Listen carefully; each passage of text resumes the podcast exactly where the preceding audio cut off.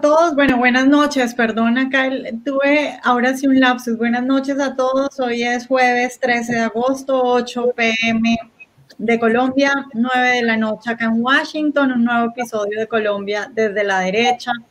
Hoy me acompañan, como siempre, de Mari y Juan David, pero tenemos también nuevas invitadas y, y Sergio, que también estuvo la semana pasada con nosotros. Está Ángela de nuevo y está Ana María hoy con nosotros. Buenas noches a todos ustedes, ¿cómo están? Buenas noches, Vanessa, muchas gracias por la invitación. Buenas hola noches, a todos. Muchas gracias por la invitación y hola Sergio, Omar, Juan David. Bueno, señores, buenas noches a, a, los que nos están viendo, a nuestra audiencia, que son los más importantes. Hoy tenemos, por supuesto, temas muy interesantes porque eh, lo que está sucediendo en Colombia es bastante complicado y a la vez muy interesante porque yo creo que eh, si hay algo es incertidumbre. Eh, esta semana, bueno, hoy se cumple más de una semana de que se decidiera detención domiciliaria al expresidente Álvaro Uribe Vélez. También sucedió esta semana que el CNE abre indagación preliminar a la campaña del presidente Iván Duque. Luego tenemos ayer este tuit del expresidente Uribe Vélez que, bueno, nos dolió a tantos y nos tiene tan preocupados a todos. Eh, dice el expresidente Uribe, hoy fui reseñado como preso número, pone el número, por confrontar testimonios en mi contra, comprados por FARC, su nueva generación, sus aliados sin pruebas, solo inferencias, me interceptaron ilegalmente, impidieron a abogados contrainterrogar a su principal testigo, pido transparencia. Y bueno, este es el panorama que tenemos en este momento. Ahora yo voy a, les voy a mencionar dos asuntos que a mí me parecen fundamentales sobre todo esto que está pasando y ya les paso a ustedes la palabra a ver qué quieren decir respecto a eso, que, repito, para mí son dos cuestiones fundamentales. Primero está qué es lo que buscan con, el, con eh, la detención domiciliaria en este momento, pero en realidad qué es lo que buscan a fin de cuentas hacer respecto al expresidente Álvaro Uribe Vélez. Para mí es la muerte política de eh, un personaje sin precedentes en la historia de Colombia, eh, un personaje que para mí es eh, un muro de contención contra el socialismo y contra los narcoterroristas de las FARC. Pero por otro lado, lo que eso desencadena, por ejemplo, con el presidente Iván Duque. Es decir, ¿qué pasa con el presidente Iván Duque si consiguen la muerte política del expresidente Álvaro Uribe Vélez? ¿Qué pasa con la gobernabilidad o con lo que le quedaba de gobernabilidad al presidente Iván Duque, qué pasa con el Partido Centro Democrático, qué pasa con esta indagatoria del CNE. Eh, no sé quién quiere empezar eh, de, ustedes a darme sus opiniones sobre esta situación tan complicada y sobre lo que, lo que pueden estar buscando tanto la Corte como eh, los personajes que, que están detrás de todo esto.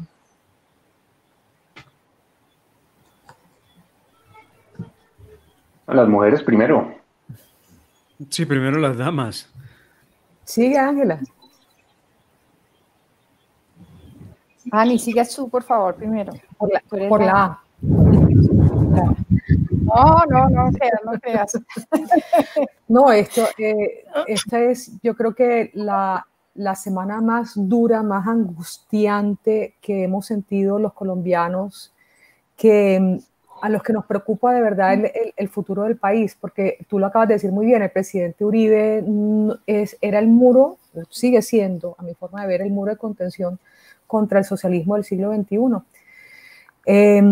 No solamente se llevaron por delante a una persona que, que idealiza y que significa tanto, sino que se llevaron a la persona que podía dirigir los votos. O sea, eh, ¿por qué los ataques, este character assassination que hicieron contra el presidente Uribe, ¿por qué fue contra Uribe? ¿Por qué no fue contra otra persona? Porque sabían que él era el que nos decía, y todavía sigue siendo el que nos dice nosotros hacia dónde tenemos que mirar, hacia dónde el país tiene un, mejor, eh, cuál es el camino para el mejor país. Em, yo creo que, al igual que ustedes, eh, el día que recibimos la noticia era como cuando uno tiene un familiar enfermo y uno sabe que esa persona pronto va a fallecer, pero el día que sucede, el choque es durísimo. O sea, nosotros sabíamos que esto venía. Eh, estaba, eh, mejor dicho, eh, nos, nos, hicieron como, como cuando el gato juega con el ratón. Durante una cantidad de tiempo nos estuvieron ahí yendo, viniendo, yendo, viniendo, pero hacia allá iba. Entonces, ahora tenemos que ver es qué vamos a hacer ante esta situación aberrante en la que el que liberó a Colombia en este momento está secuestrado. Y yo creo que esa es la palabra que toca decir. O sea, Álvaro Uribe está secuestrado por la justicia.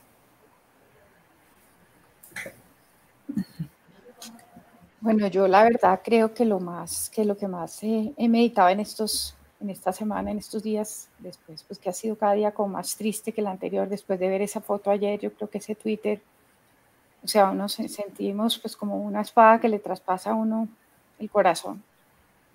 Y, adicionalmente el tema geopolítico creo que es un tema muy importante, porque es que no solamente es Colombia, lo que representa él y lo que representa eh, su lucha, porque ni siquiera es él como persona, es la lucha que representa, los valores que representa, el legado que representa, eh, la esperanza para mucha gente. Yo creo que incluso en España yo veía los tweets de Cayetana, veía los tweets de Iván Espinosa Los Monteros, y veía eh, tanta gente, José Antonio Caste eh, también, y mucha gente de afuera, pues que siempre habéis visto en el presidente Uribe una persona como, como una esperanza, ¿no?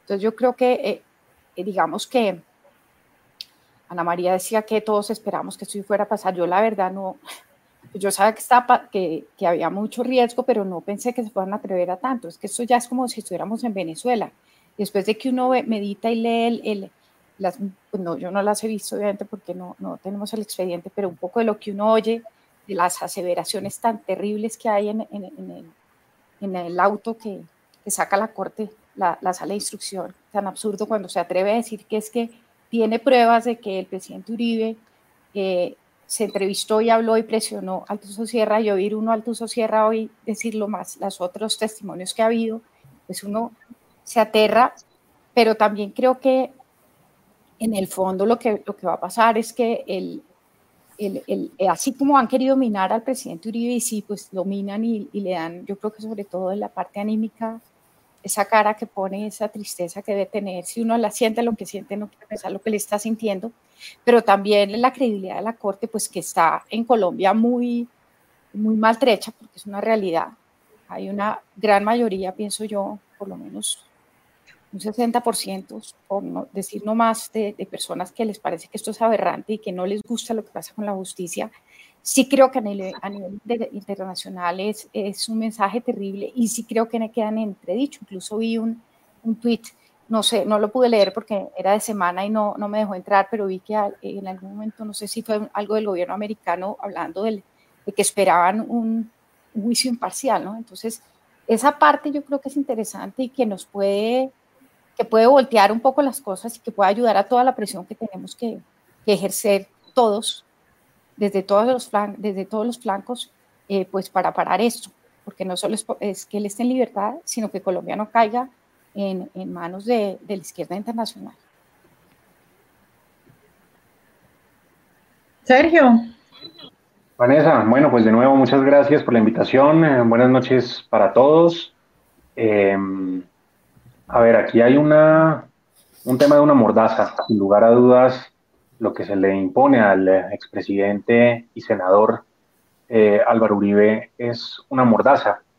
Eh, no solo buscan retirarlo de, la vida pública, lo cual es, creo yo, imposible porque eh, Uribe vive a través de lo que ha construido en tantos años y eso es a través de millones de colombianos que están dispuestos a levantar sus banderas, a tomar sus banderas y a seguir adelante.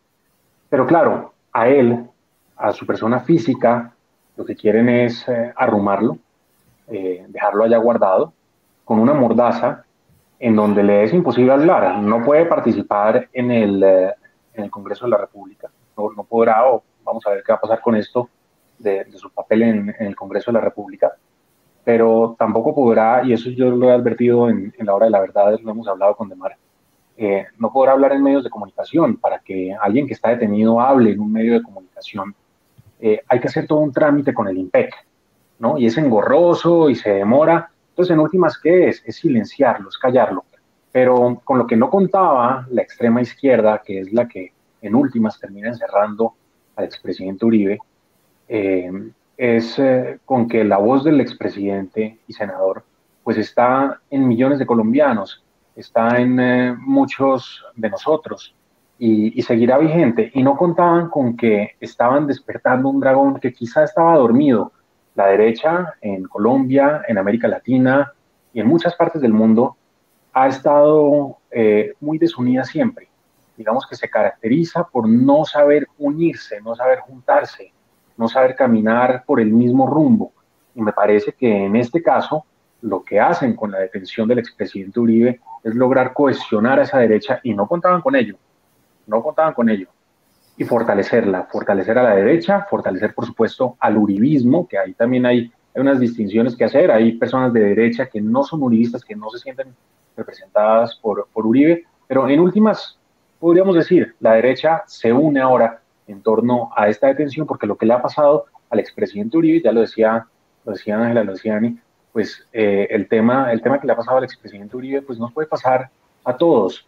Eh, fueron por Uribe y esto lo fueron construyendo a lo largo de los años. Esto, esto eh, como lo decía Ani, lo veíamos venir, lo veíamos venir hasta que ocurrió. Pues bien, eh, en, esto se construyó a lo largo de los años, fueron cayendo fichas, fueron primero por ministros, fueron masacrando judicialmente y moralmente a muchos, hasta que llegaron a la cabeza, que es el expresidente Uribe. ¿Qué viene detrás de, qué viene después de esto?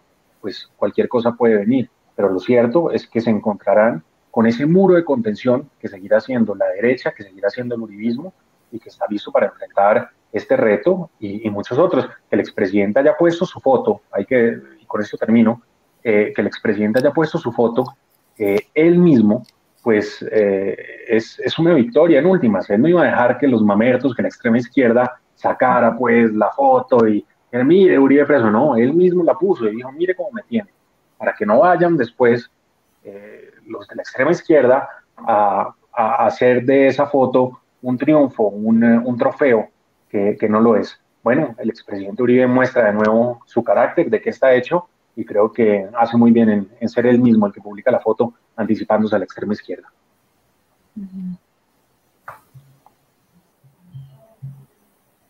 Juan. Vanessa, un saludo para todos. Em, efectivamente, esto es un momento muy difícil y muy oscuro para Colombia, em, que al que se llegó, añadiendo a lo que han dicho anteriormente, a través de una confluencia de intereses, tanto políticos internos como también internacionales, eh, contra el presidente Uribe y y esto también tiene ese efecto simbólico, eh, que es lo que buscaban. Y también se llegó a través, pienso yo, eh, tengo esta teoría de una sucesión de trampas, eh, en muchas de las cuales no había caído de pronto el expresidente Uribe, pero después le fueron poniendo una cantidad de situaciones y de haberlo presionado también no solamente ante sus colaboradores que fueron siendo eh, llevados ante la justicia y judicializados, eh, acosados y también después llevaron, llegaron con su familia. Y esto lo fue llevando hasta que llegó a, a solicitar que se escucharan estas declaraciones de supuestas retractaciones de antiguos eh, criminales paramilitares. Y entonces eh, parece ser, por lo que he estado leyendo al respecto en estos días, que su abogado, Jaime Granado, siempre se negaba sistemáticamente a, aceptar ese tipo de retractaciones, a, ir a, meterse con estos criminales, porque pensaba que podía ser una trampa. Este es un abogado muy astuto. Y después parece que Uribe en su desesperación, en su acoso, eh, llegó con este abogado cadena y no sabemos bien esa relación, pero lo importante es que con cadena llegaron esos contactos con estos señores y ahí eh, empezó toda una sucesión de irregularidades y de mm, violaciones al debido proceso que terminaron eh, enredando de esta manera al, al expresidente Uribe y, y, poder a través de estas acusaciones eh, detenerlo, que es el gran trofeo político que han querido ostentar sus más fuertes enemigos. Entonces, ante esta situación, eh, lo que tenemos que pensar es primero la, la, la postración en la que queda la justicia. Yo, por ejemplo, he estado también leyendo mucho a mis profesores de derecho, profesores de derecho penal, que me acuerdo eh, en las clases muy opuestos al expresidente Uribe, críticos con él, y ahora veía, los veía realmente alarmados, diciendo que aquí hay unas violaciones flagrantes al debido proceso, una serie de irregularidades y, eh, por ejemplo, el profesor, em, em, me acuerdo recientemente, el profesor Velázquez, Fernando Velázquez, escribía en el periódico El Colombiano, él muy crítico del presidente Uribe, no le gusta, pero diciendo que aquí hay claramente una, unas violaciones a los principios más elementales del derecho penal. Entonces, miren que aquí eh, esto tiene que salirse de, la persona política, del personaje político, en parte para, para discutir los asuntos puramente jurídicos. Obviamente, eh, en Colombia se entremezcla todo y eso le resta credibilidad y deja nuestra justicia en una situación de total eh, descrédito. Y eso es terrible, porque entonces lo que nos tiene que dejar alarmados es cómo vamos a poder afrontar la situación hacia el año 2022 porque ese tiene que ser yo creo que nuestro reto más inmediato, prepararnos para no perder el, poder en el año 2022, porque si cae en manos de una izquierda extrema vinculada a estos intereses foráneos, em, estaríamos en una situación verdaderamente crítica, porque sabemos que estos extremistas de izquierda cuando toman el poder nunca más lo dejan. De más. Gracias, Vanessa. Pues yo quisiera hacer varias reflexiones alrededor del tema del presidente Uribe. Pues bueno, lo, que se ha visto ya es suficiente muestra de lo que significa eh, un país donde no existe un Estado que tiene una justicia, sino un directorio político que llaman Corte Suprema, porque pues en últimas eso se ha convertido. Sobre todo cuando el Tuso Sierra revela cosas como, por ejemplo, mensajes que le enviaba eh, el señor eh, Barceló, el mismo que decidió legitimar una chuzada ilegal en contra del expresidente Uribe. Pero además yo quiero recordar una frase que lo dice todo, creo yo. Eh, una injusticia hecha, el individuo es una amenaza hecha a toda la sociedad.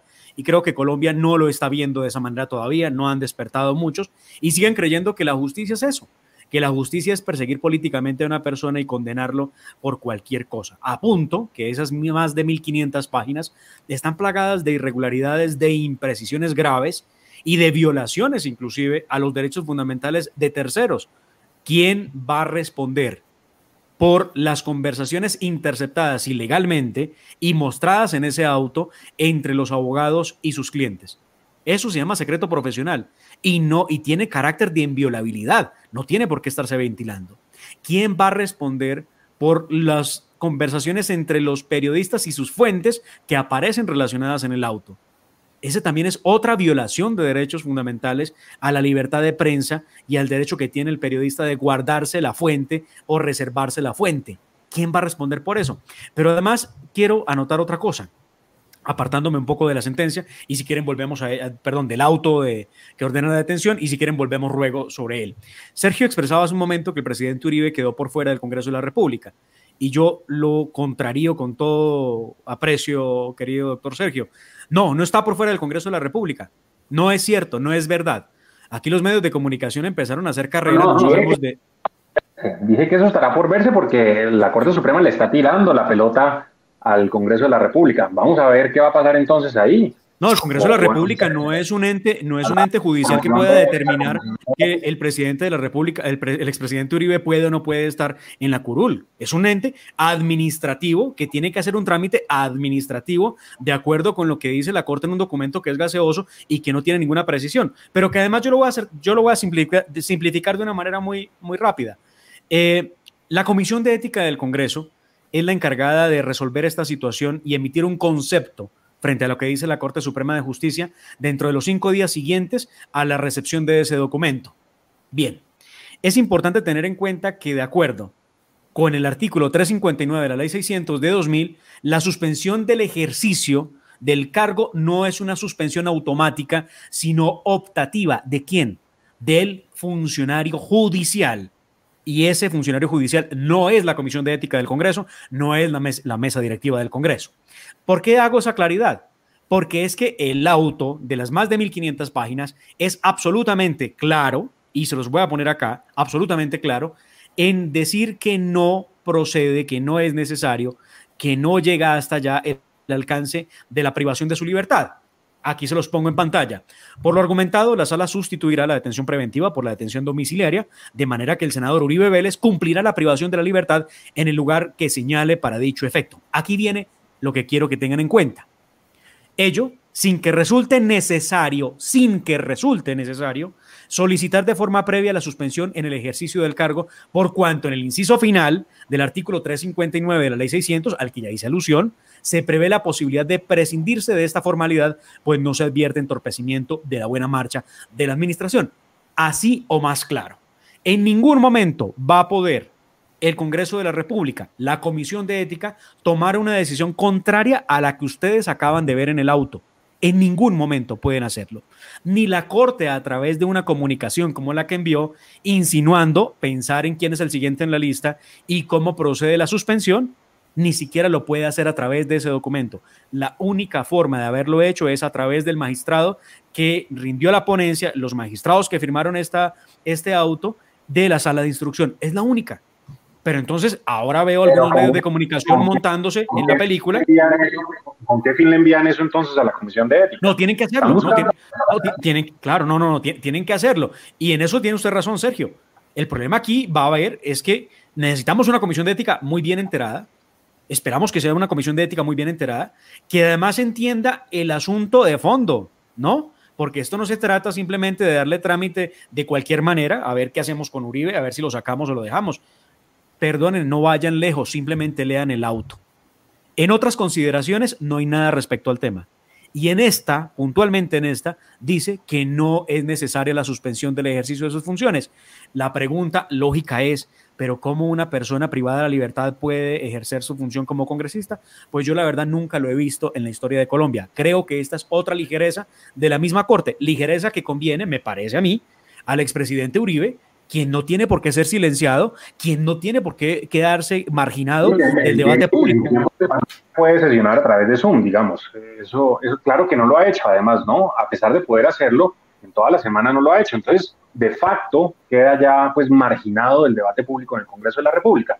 Pero, pero yo de nuevo le insisto, y, perdón por interrumpirlo, yo, yo le insisto que de todos modos las banderas del expresidente eh, en muchos escenarios, más allá del Congreso de la República, en donde pues tiene una fuerza importante a través del Centro Democrático, eh, incluso voces eh, del Partido Liberal, incluso voces del Partido Conservador, pues las tiene ahí. Eh, más allá del Congreso de la República, pues el, presidente Uribe tendrá su voz en las calles y la está teniendo, lo hemos visto en las manifestaciones. pero bueno, sí, interesante ver qué pasará con, con él en las sesiones del Congreso de la República, ¿no? Bueno, pero lo otro también es que estamos hablando, estamos hablando de una corte que hace lo que quiere, ¿no? Es decir, Demar ahorita nos hacía un resumen de, bueno, un pequeño resumen de algunas de las incoherencias de la corte, ¿no? Es decir, yo en este momento, cuando a mí alguien me pregunta qué es lo que sigue, qué puede hacer la corte, es que uno ya no sabe, porque es que la corte hace lo que quiere, filtra, eh, toma decisiones después de nueve meses cuando las tenía que tomar a los nueve días, eh, emite autos de 1500 páginas, eh, uno no sabe. Dice que al presidente hay que detenerlo y como dice él en el tweet ni siquiera se permite un contrainterrogatorio. Es decir, ¿hay alguna confianza o alguna línea que uno pueda decir la Corte no va a hacer tal cosa o sí va a hacer tal cosa? no, no sé, no, no me parece a mí eso tan claro. De todos son capaces, de todos son capaces. Y creo que este es un tema que salgamos un poquito de Uribe y volvamos a la frase, ¿verdad? Cuando se comete una injusticia contra un individuo, no se comete contra él, se comete contra toda una sociedad. Y esto hace carrera. Y no se trata solamente de Álvaro Uribe, se trata del peligro más grave y inminente que hemos tenido en muchos años de historia republicana frente a lo que será una Corte Suprema de Justicia obrando de manera tan irregular a las luces y los ojos de todos los colombianos, los que estudiamos derecho, ciencia política, los economistas, todo el mundo está aterrado viendo cada cosa que sale de allí de la Corte y claro, probablemente eh, tiran la pelota para que la Comisión de Ética cometa quién sabe qué barbaridad, uno creería y por eso... Por eso es necesario este tipo de encuentros, Vanessa y compañeros, para que los discutamos en derecho, para que lo podamos poner de presente y no se tomen decisiones a la ligera. Porque es que aquí, qué pena, la Corte no lo dejó claro en el auto, no lo puede decretar de oficio la Comisión de Ética, porque la Comisión de Ética no es instrucción criminal de nada, ni tampoco es juez de nadie. Simplemente es la Comisión de Ética que verá la luz del Estatuto del Congresista, que es lo que procede. Punto. Y es un concepto lo que emitirá. Vamos a ver qué ocurre. No está suspendido el presidente Uribe, lamento mucho y me preocupa cuando veo a muchos medios de comunicación eh, con el titular expresidente Uribe suspendido de sus funciones como congresista. Están creando un ambiente. Yo pensaba, pensando además muy mal, ¿no? Eh, que acaso alguien se comunica y les dice al periodista, oiga, la verdad es que esto va para esta vuelta, sí, o sea, póngala como es. No se ponga a decir que es que nosotros no determinamos y que no, póngala como es. Es que no va más. Entonces, preocupa mucho eso, pero preocupa más todavía en todo el proceso lo que pasó con el Tuso Sierra. Las declaraciones del Tuso Sierra hoy con Vicky Dávila fueron aplastantes, determinantes y absolutamente necesarias para que haya capacidad y publicidad de este proceso como requiere ser. Lo que ha dicho el Tuso Sierra respecto de cómo fueron las visitas, respecto de qué ofrecimientos le hicieron y quiénes le hicieron los ofrecimientos y las razones que llevaba y traía a ser cierto periodista. Esto no puede pasar desapercibido. Me llamaba la atención y yo lo pensaba cuando veía al Tuso Sierra. Él dice, es que yo estoy en los Estados Unidos y una de las condiciones para que yo esté en libertad es que yo diga la verdad. Y su abogado, que está ahí al lado de él, le dice, sí, es que usted tiene un compromiso con el Departamento de Estado, usted tiene que decir la verdad. Usted aquí tiene, está aquí por eso, por la verdad. Y él dice, sí, yo no tengo necesidad de mentir y voy a decir lo que sé. Le han hecho una pregunta muy directa, ¿no? ¿Usted considera que el expresidente Uribe eh, conformó grupos paramilitares? ¿Puede decir eso? Le dice, no, a mí eso no me consta, yo no, no tengo idea de eso, o sea, no. No, nada de eso. Pero quiero presentarles unos apartes, ¿sí? Y si les parece, las vemos y les doy paso para que podamos dialogarlo. Aquí está uno de esos eh, testimonios que rindió hoy eh, a, la periodista Vicky Dávila de Semana, donde relata las visitas que tuvo, ojo, estas sí, visitas que tuvo, donde le hablaron y le mencionaron los temas que hoy la Corte pretende desconocer. Aquí está entonces el tu social la senadora para el entonces, el senador Rodrigo Lara, el señor Iván Cepeda, con otras personas de una ONG. Fui visitado estando preso, a mí no venía en una cafetería ni en una casa, nada. en una prisión federal que el doctor Manuel Retureta estuvo presente estuvo presente otro abogado de, del señor Salvatore Mancuso. Eso es lo que, o sea, porque como yo hago un comentario y eso ha salido en todos los medios de comunicación. Claro. ¿Usted estaba, eh, doctor Retureta, usted estaba en esa reunión? Definitivamente. ¿Y qué fecha fue y dónde fue?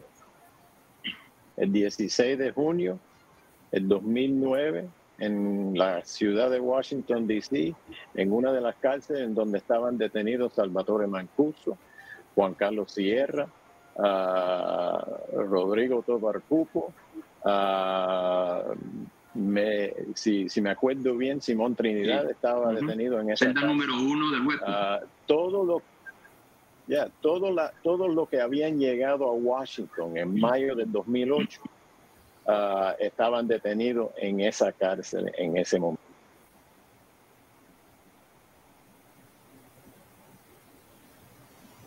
Bueno, lo dice, lo dice claramente eh, el Tuzo Sierra, dice claramente quién lo estaba buscando, dice claramente eh, que no puede decir mentiras, eso que señala, eso que señala el abogado y, y, lo que queda claro en la entrevista de que él obviamente está en un proceso acá en Estados Unidos y no puede decir mentiras, pues debería dejarle claro a muchos colombianos que esta versión es diferente a la versión eh, de bandidos como Monsalve, ¿no? Eh, las condiciones de uno y las condiciones de otro pues son, son muy diferentes.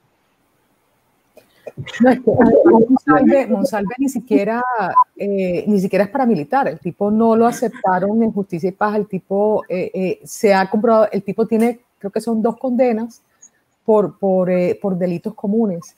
Una cosa que a mí me llama la atención de lo que dijo el Tuso Sierra, y esto me remonto a una conversación que tuve con, con una persona que vivía en Nueva York en el 2009.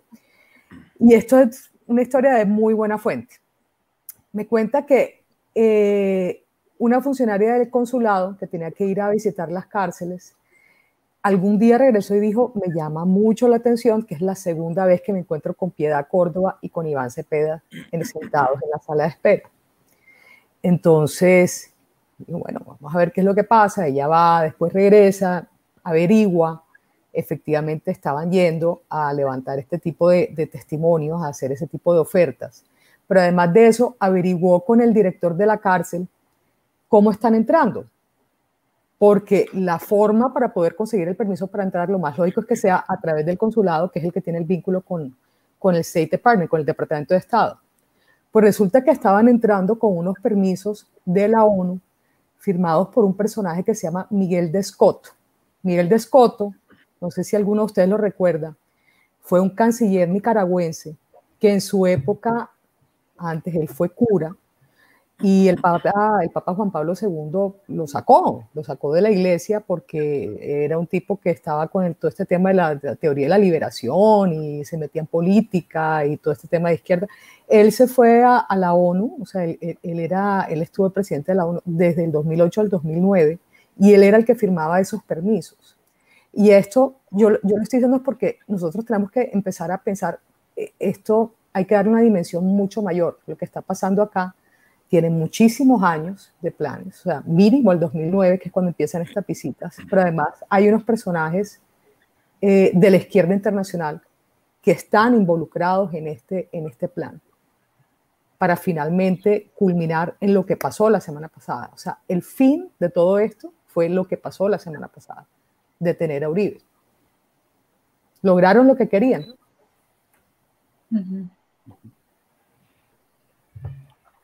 Yo no sé si les parezca, vamos a, otro de los audios que me parece revelador por los nombres que menciona el Tuso Sierra y es que vincula a un ex fiscal, a un ex vicefiscal y a un magistrado. Y la sorpresa que uno se puede llevar es que o, hay un homónimo muy importante que lo visita él, que tiene el mismo apellido de un magistrado que instruyó el proceso en contra del expresidente Álvaro Uribe pensemos de esa manera para no ser tan incisivos. Aquí está ese relato. Juan Carlos Giraldo no vino una vez, vino dos veces a la misma historia. A que si le daba información de los libros que venía de parte de fiscal Montealegre, de perdón y, y una razón del magistrado Barceló me reitero en lo que siempre he dicho me han preguntado por cosas que yo no las, no las conozco, no sé, y que quieren que las digan, pero por lo que de pronto sí conozco, Juan Carlos. Sí. Juan Carlos, yo quiero insistirle porque en el fondo esto hay algo muy importante y creo que es el momento para que usted se lo diga al país. ¿Qué es lo que usted sabe sobre Álvaro Uribe Vélez? Lo que siempre he dicho, solo, yo, no, yo no participé, yo no participé en reuniones donde yo haya estado no tengo conocimiento absolutamente si, si delinquió o uno delinquió con la autodefensa. Yo lo que me he referido y en lo que hablé exactamente a Álvaro Uribe fue cuando el caso Tasmania, si es verdad o es mentira de lo que llevaba el abogado Sergio González a la prisión, no tengo ni idea, pero yo quiero contar mi, lo que, lo, en lo que yo participé o lo que hice o, lo que pasó o, lo que tuve conocimiento. Jamás me nunca lo llamaron como testigo en el proceso en contra del expresidente Uribe, testigo que fue solicitado por la defensa del presidente Uribe y que es determinante, como ustedes han escuchado, si vemos la calidad del testimonio, ¿no? Porque creo aquí, respetados doctores, que la crítica al testimonio desapareció. Del derecho, la Corte la desapareció. La crítica al testimonio pareciera ya no ser importante ni ser fundamental para poder armar un juicio frente a lo que se está diciendo y frente a quien se está incriminando, sino simplemente le han dado validez porque se trata de alguien que está diciendo lo que quiere escuchar cierto sector de la extrema izquierda que hoy celebra que el expresidente Uribe está en la cárcel. Y de Mar tampoco ha habido posibilidad de contrainterrogar a los testigos. Ese es otro punto que, es completamente opuesto al debido proceso. Sí, bueno. Ángela, sí. que, a mí me, yo oyendo todo y eh, realmente es que estamos como en Venezuela. Es que estamos igual. Es que miremoslo con la realidad objetivamente. Es que yo, bueno, llevamos muchos años desde, desde todo el tema de la negociación de La Habana, que uno vivía con una angustia permanente, como en una impotencia y, y, lo que yo veo ahorita, pues es lo mismo, estamos en lo mismo, es como si no estuviéramos gobernando, como si no hubiéramos ganado las elecciones y pues estamos en manos de estos señores y no pasa nada.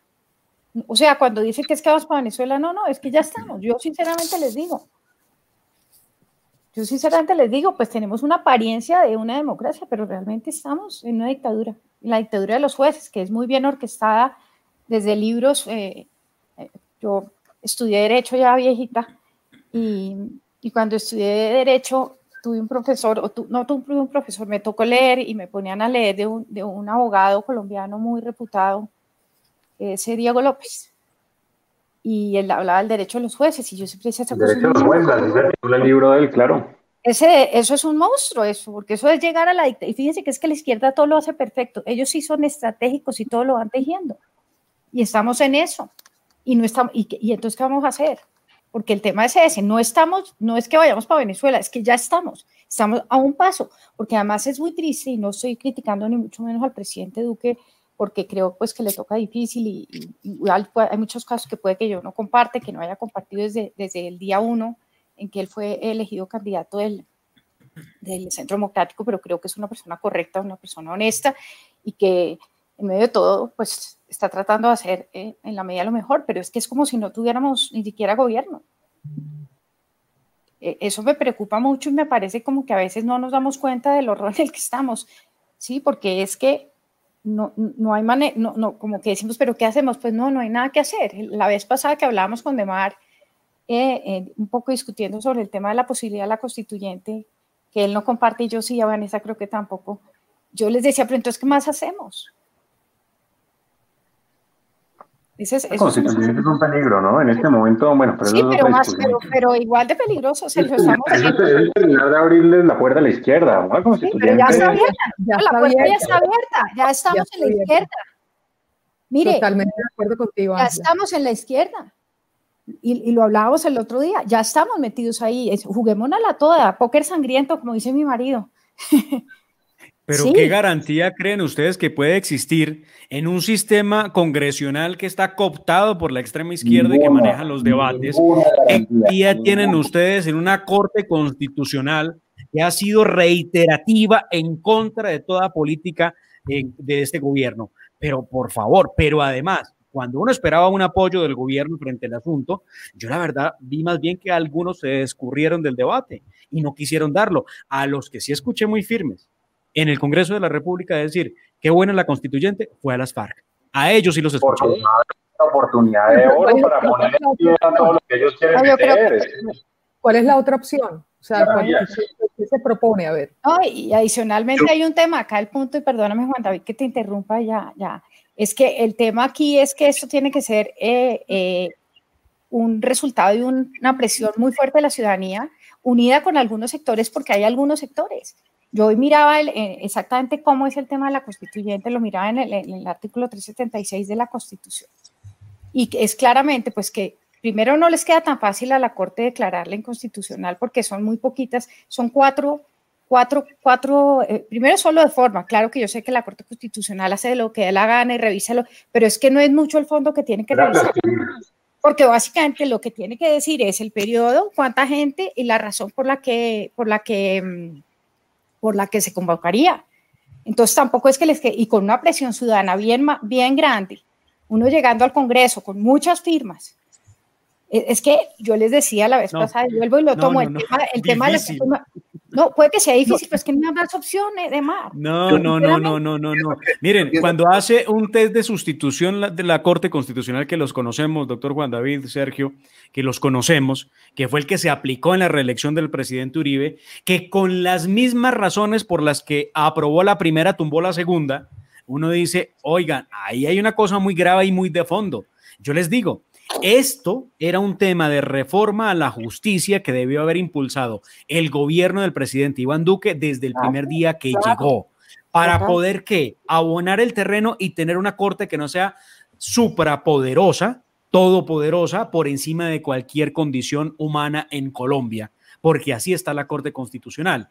Entonces propongan la constituyente, claro, hagan el ejercicio, pero esto no cambia, señoritas y señores. Esto no va a que mañana, entonces recogemos las firmas, tienen dos vías.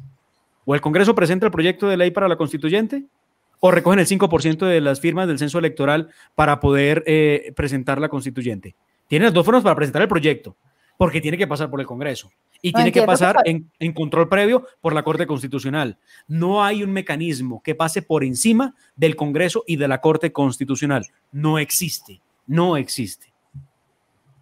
Yo pienso una cosa, y es que eh, en este momento es muy peligroso la opción del, de la Asamblea Constituyente por un factor adicional, y es que no tenemos las mayorías ciudadanas tampoco. Eh, estaba, en estos días estábamos mirando que mm, en, en, el centro de pensamiento con el que yo colaboro, la importancia de las redes sociales, que eso no es todo el país, pero es un punto muy importante. Y eh, están casi todas tomadas por la izquierda. Solamente Twitter está más o menos 70-30. Eh, Instagram está también 60-40 a favor de la izquierda. En Facebook está un poco mejor la, la derecha. Y eh, si vemos, el ambiente no es el más adecuado, porque es que ellos han venido haciendo un trabajo de infiltración en las instituciones, en los medios de comunicación, en la juventud y en las universidades. Es impresionante lo que han avanzado. Entonces, si nosotros no vamos hacia moldear a la opinión pública, a explicar esto de forma consistente, de forma estratégica y eficaz y moderna, no solamente quejándonos, sino y no solo centrándose en la figura de Uribe, sino en los principios generales, en los principios generales que hay que defender para que Colombia sea un país libre, una, un país exitoso, un país como los grandes éxitos del mundo. Eh, eh, tenemos que ver qué hicieron ellos y primero hay que hacer un trabajo en las ideas, porque las ideas tienen consecuencias y si nosotros no ganamos la batalla de las ideas y, seducimos a las mayorías colombianas, eh, esto va a ser muy difícil. Entonces, yo diría que la constituyente sí se debería pensar, porque esta constitución que tenemos es perversa y las, y las y la Corte ya y la, la, rama judicial está muy corrompida. Entonces tenemos que pensar es en 2022, empezaron, empezarnos a preparar ya, a movilizarnos ya, a organizarnos, a hacer estrategias conjuntas, a unirnos, porque no podemos seguir con rencillas entre sectores, como decía ahora Sergio. Entonces hay que, eh, eh, tenemos todavía dos años y a que al presidente Duque pues le vaya mejor, que le, porque si Duque también le va muy mal en estos últimos tramos de su gobierno, eh, eh, va a ser supremamente difícil poder después ganar o por lo menos eh, tener las mayorías que necesitamos para hacer las reformas que necesita el país.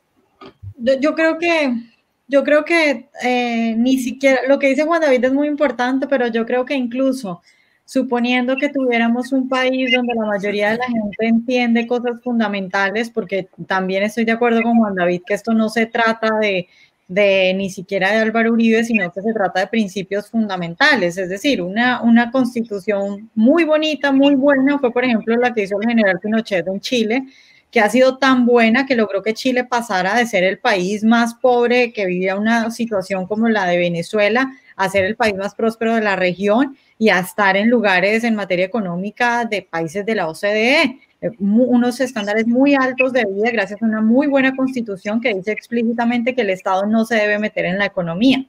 Eso se debe eh, buscar en una constituyente, pero a pesar de que, suponiendo que tuviéramos a la gente educada en ese tipo de cosas, yo creo que ni siquiera así eso es garantía de que vaya bien, porque si tú tienes unos políticos que manejan todo y que hacen lo que ellos quieren, no importa ni siquiera lo que la gente pueda pedir.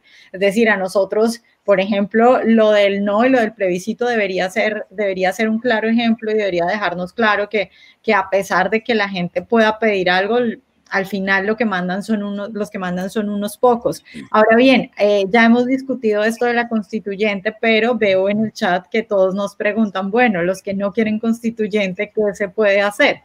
A ver, yo voy a empezar con unas cuantas cosas que se me ocurren a mí, que, que por supuesto tampoco es que esto no es como que tenemos claro cómo podemos salir porque es una situación muy complicada, ¿no?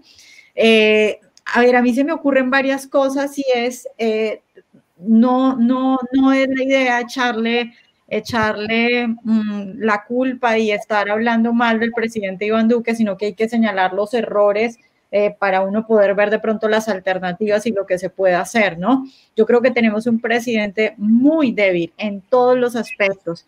Si lo que más nos preocupa en este momento son unas FARC que están tan fuertes, hay que buscar la forma de hacerle, de darle golpes a las FARC pero para eso se necesita mucho carácter y el presidente hasta ahora no lo ha demostrado. Yo creo que eh, habría que decirle al presidente que tenga carácter, que le dé golpes fuertes a las FARC. ¿Qué hacemos con estos que están en el Congreso? Pues busquémosle, es que a ver, estamos hablando de personajes como Carlos Antonio Lozada, ¿cómo no le vamos a buscar algo con lo que podamos sacar a este hombre de ahí, con lo que podamos darle golpes fuertes a esta gente? Lo de los cultivos de coca. Se va a quedar el prepregunto, se va a quedar el presidente Iván Duque durante los cuatro años esperando que la Corte le permita fumigar. Se va a quedar el presidente Duque durante los cuatro años eh, poniendo a los militares a, sacar las matas de coca con las manos. Eh, eso es lo que, lo que vamos a, permitir que pase. necesitamos un gobierno fuerte, necesitamos que el presidente gobierne, necesitamos también un partido claro y, necesitamos que, que, cautiven a la gente, que la gente pueda volver a creer en el centro democrático, que la gente pueda volver a creer en el presidente, porque si no, no van a lograr nada y necesitamos atacar el enemigo, que hay que verlo así, como el enemigo, no como el amigo. O sea, gente del centro democrático, y en eso incluso pecó el expresidente Álvaro Uribe, gente del centro democrático felicitando el nombramiento de, de la señora Griselda en, el, en el Senado, eso no tiene ningún sentido. Hay que primero identificarlo como el enemigo y luego tratarlo como el enemigo. Y hay que buscarle los puntos débiles y con carácter, así se metan en problemas. Eh, bueno, cuando digo problemas no estoy hablando de ilegalidades ni de nada de eso, porque ya van a decir que yo quién sabe qué estoy sugiriendo.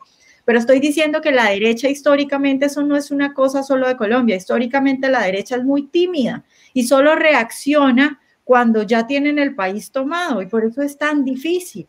Hay que reaccionar antes, hay que tener el carácter para hacer lo que se debe hacer, a pesar de que les vayan a decir cosas, de que los vayan a tildar de guerreristas, de lo que sea, pero esa sería una buena forma para empezar. No sé qué piensan, eh, bueno, eh, de Mar, Juan David y Sergio, que también están eh, con dudas con la constituyente. No, yo no tengo, yo no tengo dudas. Yo, yo estoy muy claro que en este, en este momento no es el momento para hacer la constituyente.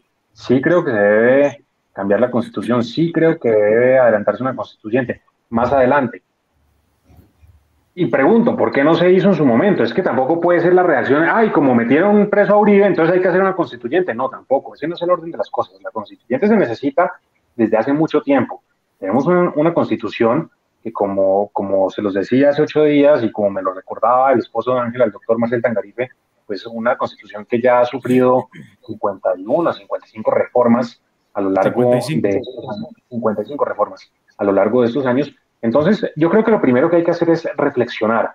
Creo que eh, podemos estar de acuerdo en que necesitamos una nueva constitución, pero ¿qué constitución queremos? ¿Cómo queremos que sea esa constitución? queremos que siga siendo este mamotreto de 300 y pico artículos eh, a los que se les echa mano eh, todos los años, o queremos algo mucho más sensato, más básico, más simple, que condense muy bien las ideas del Estado que queremos eh, y, que, y que sea lo suficientemente sólida para que en 20 o 30 años no haya tenido 50 reformas o más como lo ha tenido esta constitución de 1991. Entonces, primero, reflexionar y estar claros y lograr consensos y acuerdos sobre qué constitución queremos, porque claro, ahorita nos sueltan la pregunta, ¿quieren cambiar la constitución? Sí, la queremos cambiar. ¿En qué la queremos cambiar?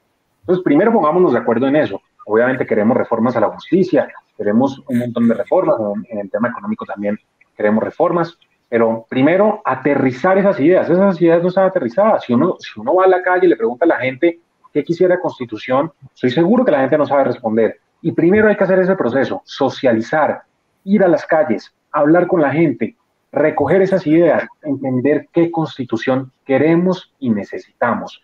Una vez tengamos eso y una vez tengamos claro que la derecha es una fuerza que puede estar presente válidamente para debatir con la izquierda, con la extrema izquierda, que seguramente también tendrá su espacio en la constituyente, perfecto, pero que la derecha esté bien representada y tener la certeza de que lograremos llevar la voz de la derecha a esa Asamblea Nacional Constituyente, en donde, por supuesto, la izquierda intentará pues hacer ochas y panochas. Pero yo creo que el camino es primero ese, saber qué constitución queremos, qué constitución necesitamos, lograr consensos y acuerdos de la derecha alrededor de ese modelo de constitución y tratar de contarnos, y, esa, y ese conteo se hace además en las próximas elecciones legislativas, eh, estoy seguro de ello. Así que creo que el proceso es largo, el camino es largo, eh, toma un tiempo, ya lo del presidente Duque, pues fue lo que fue y no fue lo que no fue.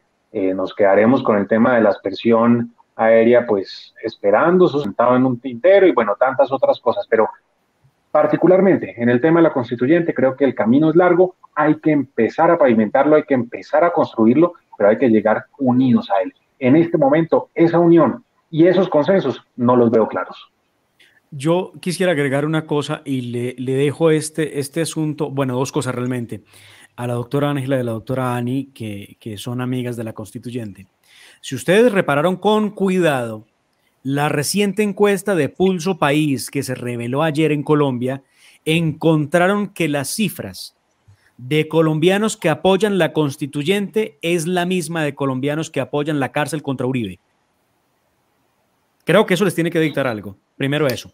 Segundo, para pensar en una constituyente, para pensar en una reforma constitucional, para reformar la justicia, se requiere de que el, partido de gobierno o los partidos de gobierno, porque incluyo el Partido Conservador, se unan y le exijan al gobierno del presidente Iván Duque que adelante lo necesario para poder llegar a un consenso nacional, si se quiere, entre la derecha o los partidos de centro derecha, para que se, yo, se lleve a cabo una constituyente.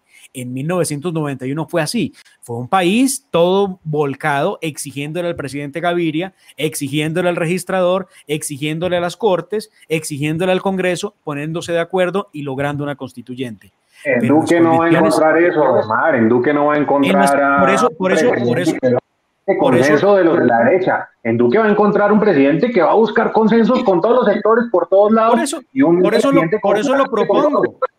Los últimos dos años. Eso sí lo va a encontrar, pero ese presidente que usted está diciendo que sea y que logre los consensos de la derecha, del partido de gobierno, del centro democrático, que internamente también tiene unas divisiones muy serias, ese presidente no es Duque el que va a lograr los consensos. Pero si el presidente Iván Duque es el presidente del Centro Democrático, porque fue elegido por el partido, bueno, claro, con una coalición de partidos como los partidos cristianos, como el Partido Conservador, a razón de que no le pueden exigir que quieren llevar a cabo una constituyente porque el pueblo colombiano lo está solicitando, a razón de qué.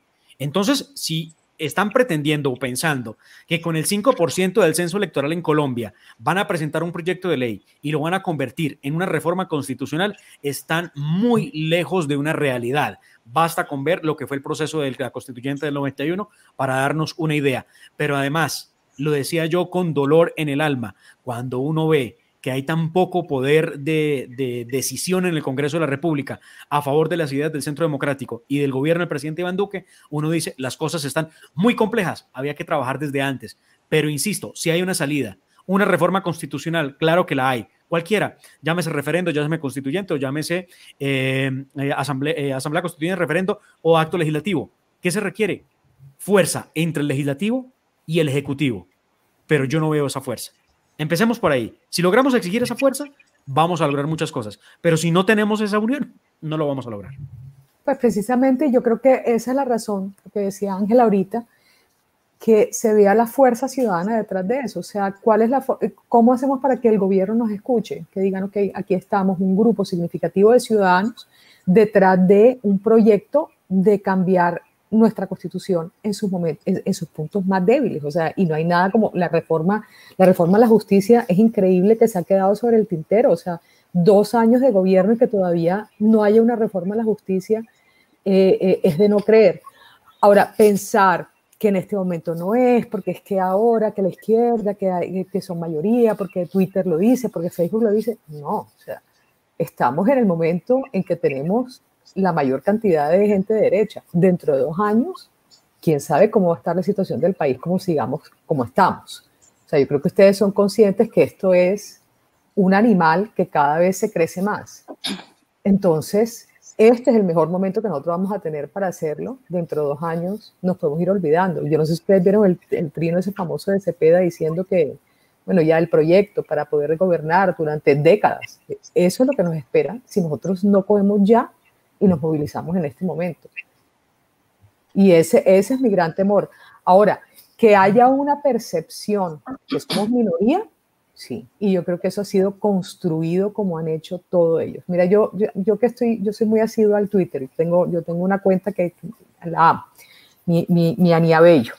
Y, en mi Aniabello yo hace, hace muy poquito tiempo yo era una persona muy feliz con mi Aniabello porque es que yo me sentía rodeada de gente como muy afín y, ahora yo digo, ¿esto qué es de dónde salieron esta cantidad de troles? Y, y son unas cuenticas de dos seguidores recién creadas, ahí se ve que le han metido plata para dar una percepción de que nosotros somos minoría.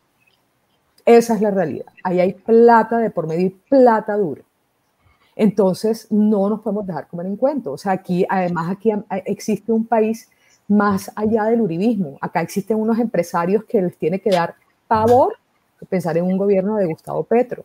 Y tenemos que empezar a recoger esas voces también, porque es lo que se viene. Nosotros lo que hicieron en Medellín, los empresarios apoyaron a Daniel Quintero Calle, es que no les da pavor y después se meten en ese lío y después no lo saca nadie. Hágame, hágame el favor, hágame el favor. Bueno, yo la verdad, Venezuela pasó. ¿Sí?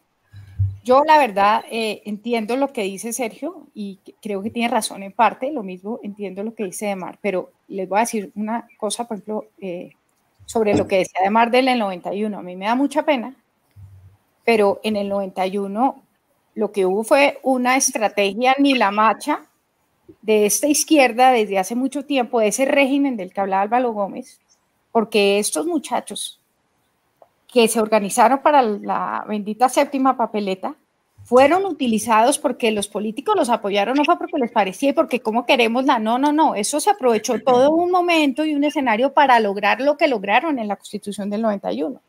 Lo que nosotros nos debe pasar es que tenemos que tener claro realmente que no podemos repetir ese error de la Constitución del 91, porque ahí comienza mucho de lo que estamos cosechando ahorita viene de allá atrás. Entonces, sí pienso que hay que hacer una labor importante de formación y de, eh, permear una cantidad de sitios de las universidades, todo eso, eso, pero eso es un proceso largo, eso fue lo que hizo en Brasil un poco a raíz de Olavo de Carvalho, pero eso cuánto tomó. O sea, ese es un proceso que tenemos que ir haciendo poco a poco. Eventualmente, sí, el ideal, lo que dice Mar es totalmente cierto. El ideal y lo que yo pensaría es que el primero que tendría que estar a favor de la constituyente ya es el presidente Duque y que hubiera un liderazgo de él y del centro democrático de verdad para lograrlo. Ese es el ideal, claramente que sí. Pero yo sí creo que se apunta de presión de la ciudadanía y sí creo que eso de que la, que, la gente eh, es la misma, el porcentaje que quiere constituyente, la gente no tiene ni idea de nada ¿No estaban supuestamente a favor del plebiscito todos? Porque la paz, y al fin cómo votamos, y al fin cómo votamos. Doctora Ángela, doctora Ángela, ganamos el plebiscito, ganamos el plebiscito los colombianos. y miren, miren, esa, esa, miren esa mini constituyente que fue el plebiscito, derrotar a las FARC en las urnas en el primer momento para evitar que nos metieran 312 páginas a la constitución. Lo logramos, lo logramos. ¿Qué ocurrió? Se negoció. ¿Qué ocurrió? Nos robaron la voluntad. Ahora bien, propongamos la constituyente con estos sujetos que están ardidos porque perdieron frente al pueblo colombiano y que hoy han pretendido lograr mayorías a punta de populismo, como cuál, como exigir la renta básica y vitalicia por sabe cuánto tiempo, como exigir eh, no pago de universidades, como exigir invitar al no pago de obligaciones bancarias. Eso es lo que estamos enfrentando. Vuelvo y repito, mientras no tengamos gobernabilidad, mientras no tengamos gobernabilidad, una constituyente Pero espéreme, déjeme terminar. Redondeo mi idea que no me dejaron terminar. Perdón, perdón. No, no importa, no importa, es que yo sé que no saca. Mire, yo pienso que toca hacer todo este trabajo, pero sí creo que lo que precisamente necesita la ciudadanía en este momento es un liderazgo. Todo el mundo dice, ¿qué hacemos? ¿Qué hacemos? A uno todo el mundo le pregunta, le escribe, ¿qué podemos hacer? ¿Qué hacemos? ¿Qué impotencia? Yo realmente digo, pues recemos, sí, recea, porque toca rezar mucho, pero también unirnos y que la gente sienta que hay alguien que está moviendo esto, porque es que el problema es que no hay, si hay alguien que, que fue lo que pasó con el presidente Uribe, que el presidente Uribe cuando dijo, nos dijo, es por acá, y todos dijimos por allá, listo, nos vamos. Eso es lo que le falta al país y lo que le falta a la derecha, Inclusive uno ve al mismo Andrés Pastrana.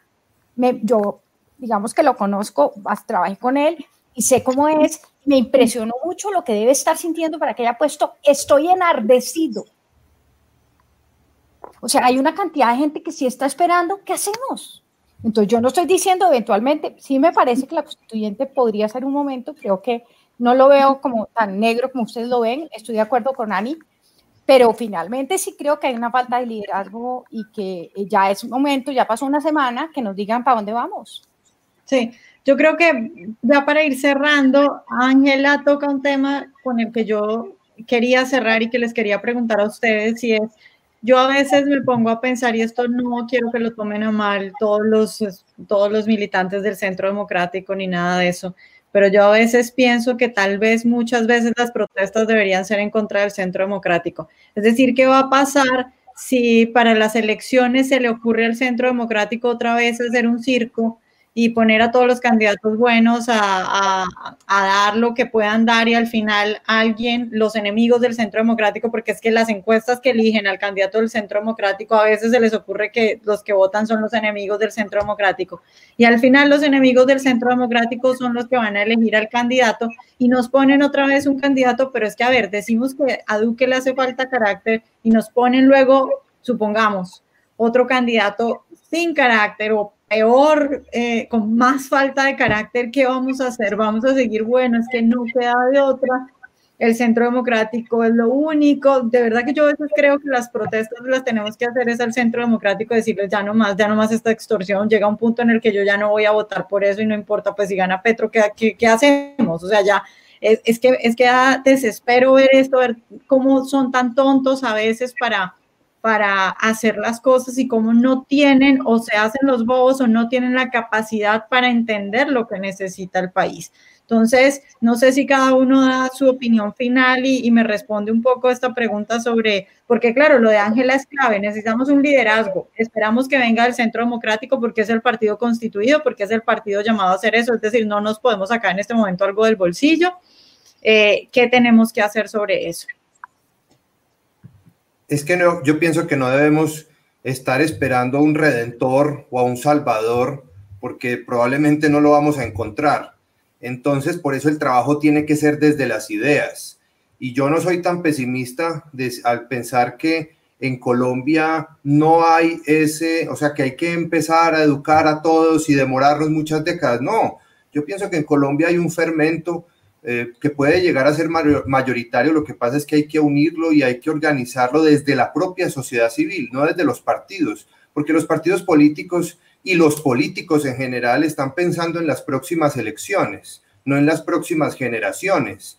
Y eh, por eso el camino de los partidos o el camino de los políticos, pues es válido, pero hasta cierto punto. Es más importante que venga desde la sociedad civil, desde los centros de pensamiento e ideas como el nuestro en Libertad, que, nació en Medellín y que estamos eh, ya concitando muchos apoyos de empresarios, de, personas jóvenes y que eh, desde ahí empiece a surgir ese cambio. Es, fue lo que pasó en Inglaterra eh, con Margaret Thatcher. Ella, desde el Instituto de Asuntos Económicos, el Institute of Economic Affairs, ella fue la que bebió de esas ideas y hizo algo que es a lo que deberíamos llegar en Colombia, se tomó su partido, el Partido Conservador, que no creía en ese momento en, estas, en las ideas de la libertad, en las ideas del gobierno limitado, era un partido socialdemócrata tibio más, y ella se lo tomó con el programa de la, de la defensa de la libre empresa y de la iniciativa privada,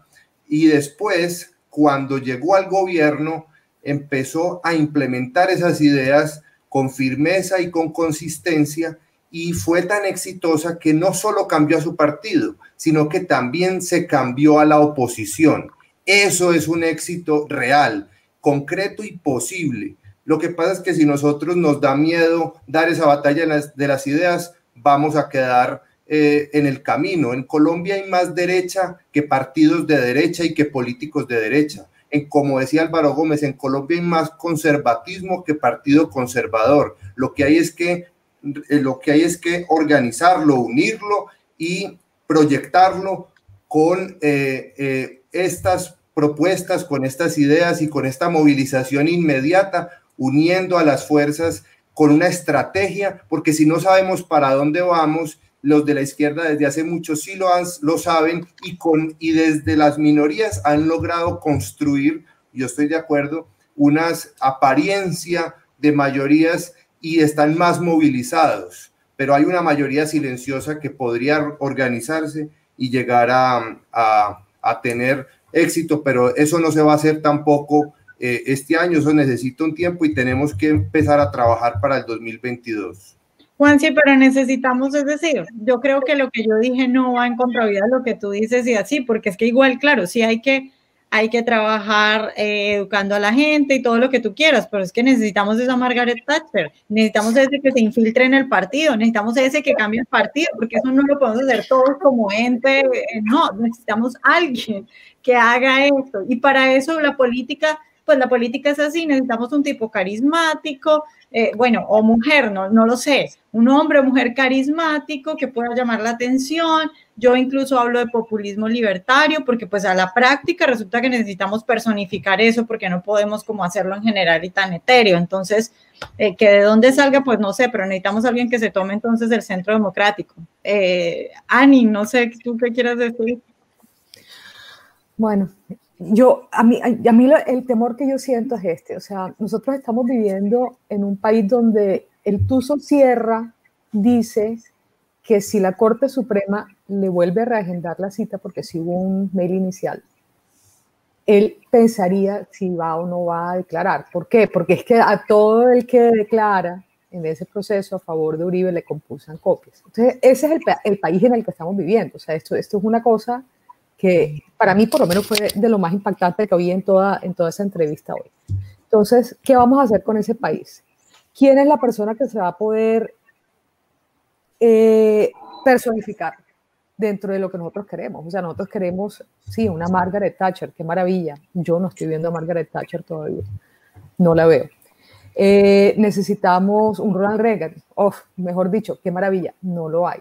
Entonces nosotros tenemos que empezar es desde la ciudadanía a hacer ya esta lucha, porque es que dos años se pasan así. O sea, dos años es en un segundo. Y ellos están, están creciendo. Están creciendo. Y se está normalizando la infamia, se está normalizando que yo no sé si ustedes, bueno, los que están en redes, cuántas veces al día les dicen paramilitares, cuando les, les parece normalísimo ya a uno decirle cosas por el estilo. Se está normalizando la infamia, se está normalizando eh, ultrajar a las personas de derecha, están criminalizando a la derecha, criminalizando. Entonces, no tenemos tiempo para perder, no podemos esperar ahorita que llegue el, el candidato perfecto. Nosotros, los ciudadanos, tenemos que movernos para poder lograr enfrentarnos en el 2022 con, llámese con quien se llame, a una izquierda que está más organizada que nosotros, y hay que decirlo, es la realidad. Están organizadísimos, están coordinados. Uno ve, mira, es que nada más vean cómo salen las columnas de ellos. Las columnas salen perfectamente coordinadas. Entonces van a meterse con tal tema y tan, tan, tan, tan, tan. Y entonces eh, María Jimena Duzán escribe sobre esto, Cecilia Orozco coge tal y tal y tal, y todo va enfilado hacia el mismo lado. Daniel Coronel, miércoles, esto es una cosa, es una cosa enorme. Entonces, em, mi propuesta es esa. O sea, a mí me parece que el tema de la constituyente eh, sí da temor. Yo no, yo no soy ciega. Sí da temor. Sé que no es el país perfecto para, para tirar una moneda al aire, pero hay que hacer algo. Hay que hacer algo. Y no nos podemos quedar en que, ah, es que el gobierno ha debido, porque ya no, eso no pasó. Y si lo hace en este momento, creo que tampoco em, no va a tener la misma, la misma fuerza que si no viene de la misma ciudadanía. Entonces yo creo que es el momento de pellizcarnos y decir, bueno, listo, o sea, nos enfrentamos a, en el 2022 se decide si Colombia va a seguir siendo un país o seguir siendo, entre comillas, un país democrático o no va a seguir siendo un país democrático. Eh, esa es la gravedad del 2022. Entonces, esa, esa, es mi invitación, a que, a que nos unamos en torno a un proyecto donde el, el, los ciudadanos lo empujemos.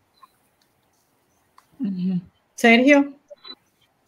Sí, yo creo que eh, en cuanto al tema de partidos, el panorama es complicado porque creo que Juan, Juan David lo recogía muy bien hace un momento y es que la derecha es mucho más allá. Eh, en este caso es mucho más, va mucho más allá, es mucho más grande que el centro democrático, la derecha es mucho más grande que el partido conservador. Eh, mucha derecha no se siente uribista, mucha derecha no se siente representada por el centro democrático. Eh, el centro democrático a veces es mucho centro y menos derecha eh, en, algunas, en algunos proyectos, en algunas posturas de país. Y pues ahí es donde está el gran reto.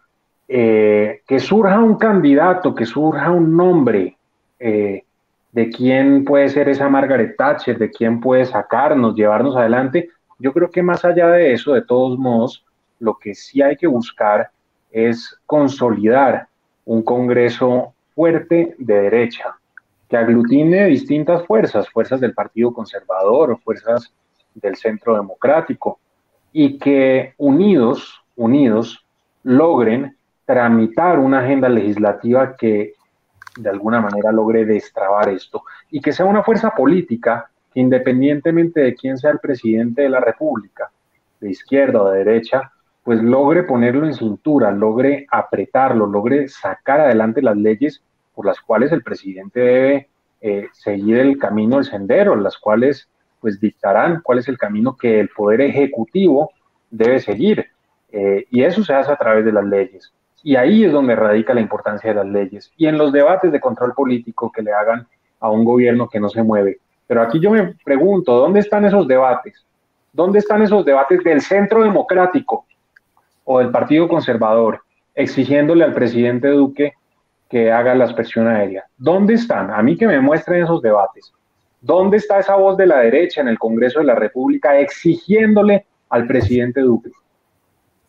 Muy poco se ve, muy poco, muy silenciosa. Entonces, en la medida en que tengamos una fuerza interesante, unida, coercionada, que logre trabajar junta por la derecha, creo que no importa cuál sea el nombre de quien esté allá arriba en el Ejecutivo, en la medida en que tengamos las leyes que dicten cuál es el camino a seguir y tengamos el control político que permita pues llevar por el buen camino a ese poder ejecutivo a ejecutar precisamente las leyes que estén vigentes en su momento. Ángela. No, yo pienso que, que, todo vuelve al mismo punto. El tema es de, de, de, generar y lograr unir, unirlos, como dice Sergio, pero sí el tema es de la ciudadanía. Que la ciudadanía sienta que hay un liderazgo más, con defectos, porque además pues en todas partes hay cosas, pero yo también re, resalto que hay muy gente muy buena dentro del Centro Democrático y hay gente buena dentro del Partido Conservador, pero claramente el único partido que, que yo desde que tengo memoria he visto con el liderazgo y con eh, la solidez y con la manera de trabajar de los, la mayoría por lo menos de los, de los congresistas del Centro Democrático, yo creo que ahí hay un potencial grande.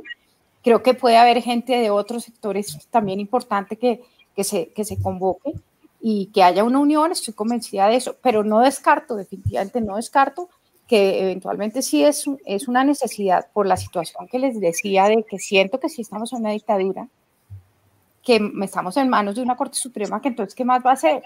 Eso es lo que a mí me preocupa. ¿Qué más va a hacer la Corte Suprema de aquí a que lleguemos al 2022? ¿Qué tal si ya les dé por, no sé, inventarse? Es que, a ver, todo lo que han hecho es una aberración. El día de mañana, pues, eso va a llegar a hacer cualquier cosa. Ese es mi temor también. Pero comparto con ustedes, pues, digamos, recojo lo que han dicho la mayoría y estoy de acuerdo. Y pues pienso que por lo menos es importante que estemos hoy seis personas de derecha como dice mi amigo Agustín Laje, una vez que nos dio una, una charla, a, les dio unos, a unos eh, candidatos y políticos antes de las elecciones del 2018, dijo, los únicos dos de derecha en Argentina somos Nicolás y yo. Yo dije, no, pues están, están más fregados que nosotros. Eso me parece que es un punto, eh, pues, para comenzar, y creo que hay que tener esperanza también, Por más miedo, por más tristeza que uno sienta, pues hay que tener esperanza y para adelante. De más. Pues mm, este debate ya lo había tenido con las dos, con tanto la doctora Ángela como con la doctora Ani en distintos momentos. Y la pregunta que me hacen siempre, bueno, y entonces usted que todo lo ve tan mal, es qué piensa o qué se puede hacer. Y yo le reitero, el poder es para poder. El Centro Democrático hizo elegir a Iván Duque presidente de la República, con las banderas y los postulados del expresidente Álvaro Uribe Vélez. Hay un electorado en este país, hay unos colombianos que eligieron a Iván Duque. Ellos, todos unidos, el partido en cabeza, representando a todos esos ciudadanos, exíjanle al presidente de la República que se monte en un proyecto para reformar la constitución, la justicia y lo que sea necesario para hacer de este país un país viable. Esto no es solamente con los ciudadanos en la calle, porque, ojo, ustedes piensan en los ciudadanos de las ciudades, pero ustedes no están pensando en los ciudadanos eh, de, las áreas rurales de Colombia, donde hay un fusil aquí apuntando en la cabeza y le dicen, ojo, usted no va a ir a votar eso, usted se quede aquí, usted no tiene por qué moverse. Piensen en eso también. Por eso es fundamental que haya esa unión y esa es la propuesta. Si nosotros elegimos al presidente de la República, ¿por qué no empezamos por exigirle a él? ¿Por qué el Partido Centro Democrático no empieza por exigirle a él? ¿Por qué el partido años no lo han exigido, Mar, no han dicho una sola palabra. es, el, deber ser, es el deber dos años ya en plan electoral, ya no le van a exigir nada al presidente y, pues fue su presidente y listo. Ni una palabra. He oído yo del Centro Democrático exigiéndole al presidente temas como ese, como la reforma a la justicia, como la expresión, bueno, tantos temas. Bueno, es, lo que tiene que venir. Es lo que tiene reuniones muy complicadas, la bancada y debería venir, yo estoy de acuerdo con Demar en eso, perdón. esa, es la solución que veo, sí. O sea, ante una situación tan difícil, prefiero que se haga el intento de exigir y sentarlos a la mesa para que el poder sirva para poder y no terminar sentados en la mesa abrazándonos con los alias en el Congreso, porque eso sí que sería el peor de los mundos. Ya nos, nos hicieron una prueba, van por la segunda. Y si nosotros no logramos esa unión ejecutivo-legislativo, créanme que vamos para ese lugar vamos a ese lugar? Bueno, yo creo que mm, necesitamos, necesitamos un gobierno y necesitamos un Congreso que identifique el enemigo y que sea fuerte, porque ya entendemos que, que nuestro enemigo es demasiado fuerte y ya pudimos hacerlo una vez y sabemos cómo hacerlo, que esa también es una ventaja, ¿no?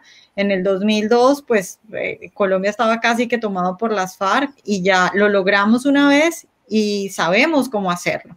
Simplemente tenemos que volver a hacer lo que ya sabemos que funciona, ¿no?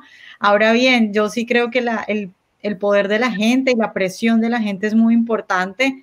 En Brasil, por ejemplo, eh, los jueces que también están, por supuesto, tomados por la izquierda, han intentado muchas veces y han tomado decisiones en contra del presidente Bolsonaro y la gente ha salido en las calles a bloquear las calles alrededor de las casas de esos jueces y la gente ha logrado incluso que los jueces en Brasil se echen para atrás de decisiones. Pero bueno, en Brasil es que tienen un presidente bastante fuerte eh, acá pues no lo tenemos. Entonces, mi, mi, mi, pregunta de nuevo es, ya para cerrar, es muchas veces yo creo que, que nos va a tocar eh, preguntarnos el reclamo hacia quién. ¿Le vamos a reclamar a las FARC? ¿Le vamos a reclamar a la izquierda? ¿O más bien le vamos a reclamar a esos a los que les dimos nuestros votos? Eh, bueno, muchas gracias a, a ustedes cinco por acompañarme hoy. Muchísimas gracias a todos los que nos vieron y nos vemos el próximo jueves a las 8 pm de Colombia. Bye, un abrazo. Gracias, hasta luego.